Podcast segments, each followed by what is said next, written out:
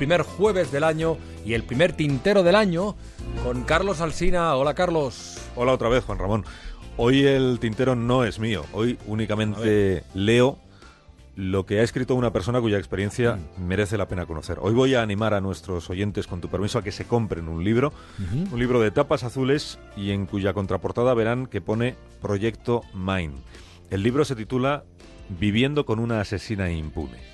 No es novela negra, porque no es novela, es un libro autobiográfico en el que no se cuenta, no cuenta el autor toda su vida desde que nació hasta que hasta que lo fue escribiendo, sino los diez últimos meses.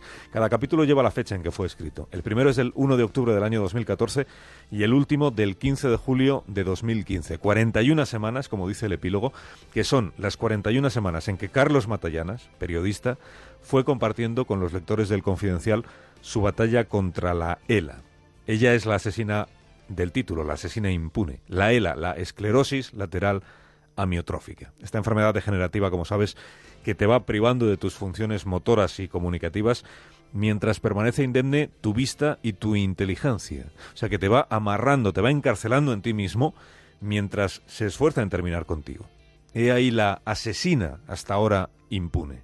La conocemos desde hace más de un siglo esta enfermedad, pero aún no hemos dado con la tecla para neutralizarla, para atraparla, para impedir que siga matando. Y de eso va este libro, Juan Ramón, de contribuir a que la investigación nos permita dar con esa tecla y a que la investigación avance en esa búsqueda. ¿Cómo? Comparando la información genética de personas enfermas, buscando ese algo en común a todas ellas y ese algo distinto a quienes no padecemos la enfermedad. Avanzando en el tratamiento también, que hoy apenas es paliativo, de aquellos que sufren la desgracia de padecerla. Ese es el objetivo al que van a contribuir todos aquellos que compren este libro, que espero que sean muchos.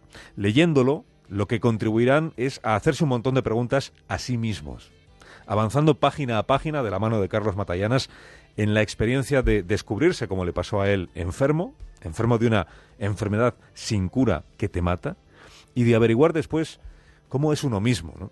Qué es en esencia una persona cuando sabe que está en una cuenta atrás que solo un descubrimiento científico providencial podría llegar a detener. Este es el viaje, el viaje que Carlos lleva haciendo desde el verano de 2013, que es cuando percibió que empezaba a hablar lento y raro. Y primero él lo atribuyó a las dos muelas del juicio que había tenido que sacarse, a los efectos de unas cuantas visitas al dentista. Pero luego, como él mismo cuenta, la cosa fue a más. La lengua que se resistía a obedecer las instrucciones. Cada vez más difícil hablar normal, cada vez más difícil tragar y cada vez más evidencias de que el problema no estaba en la boca, sino en la cabeza, en las neuronas que se ocupan de mover los músculos de tu cuerpo y que se van muriendo la convicción de que la ELA se ha colado en tu vida para romperla. Podría leerte muchos párrafos de este, de este libro, que es un libro crudo, es un libro directo, es una enorme crónica periodística en la que hay información, hay emoción, pero fíjate, no hay sobreactuación, no hay impostura, no hay aspavientos. Podría leerte muchos párrafos, pero me voy a quedar con estos. Primero, la enfermedad como acontecimiento que le sucede a uno, pero que afecta a todos los que forman parte de tu vida. El primer pensamiento que me venía a la cabeza, según iba contando, dando a conocer la noticia a mis seres queridos, escribe Carlos, era que aquello le venía muy grande a casi todo el mundo. Pensamos que podremos llegar a vivir de espaldas a las desgracias, pero asumir la cara trágica de la existencia es el mayor canto a la vida que se puede llegar a hacer. Lo segundo, la ayuda. Dice Carlos, una experta nos comentó a mi pareja y a mí, el primer día que hablamos con ella, que era el momento de aprender a pedir ayuda a los demás nunca me ha gustado depender de otros y esa adaptación es la que ha requerido de mayor ejercicio en mi caso.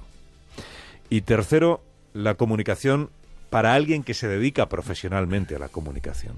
Las dificultades para comunicarse. Esto es lo que Carlos llama particularidades de volverte mudo a los 33 años. O cómo no poder hablar cambia por completo tu relación con el resto del mundo cómo aquello que de palabra transmites en unas milésimas de segundo con la entonación de una frase, o con el volumen que pones a tu voz, con las coletillas que son tuyas, has de convertirlo ahora siempre en frases escritas, y cómo todo es mucho más lento, y en ocasiones no alcanzas a encontrar la palabra exacta que transmita lo que estás queriendo decir, no te digo ya lo que estás sintiendo. Claro, para una persona, para un tipo como, como cuenta el propio Carlos, que era muy de hablar, muy de explayarse y sobre todo muy de hacer bromas, el humor, la guasa, las cuatro palabras que colocas en una conversación de grupo y que todos celebran, tener que andar ahora escribiéndolo todo es como reinventarse uno mismo, pero a la fuerza. Fíjate lo que escribe, dice, el silencio, como la soledad, son estados que el ser humano solo puede disfrutar si los elige él con libertad plena. Cuando se llega a ellos obligado, te toca hacer una labor inmensa para seguir sacándole provecho a tu existencia. Y en eso estoy, dice Carlos Matallanas, o en eso estamos. Esta crónica semanal que ha ido haciendo Carlos de sí mismo y de su historia tiene páginas que golpean, tiene páginas que escuecen y tiene también páginas, muchas páginas que te provocan sonrisas.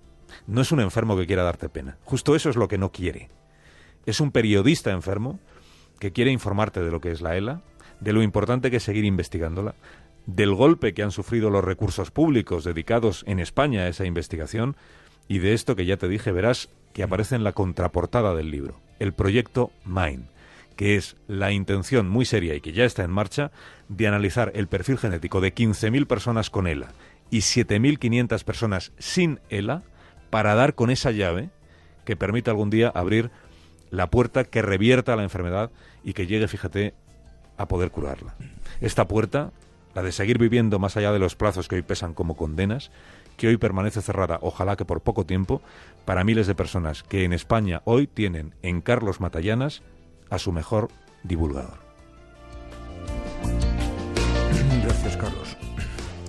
Vivir con una asesina impune, Carlos Matallanas. Ya saben ustedes a lo que están contribuyendo con la compra de ese, de ese libro, que, como él mismo dice, el propio Carlos Matallanas lo ha escrito no solo por él, sino por todas las personas que vengan detrás.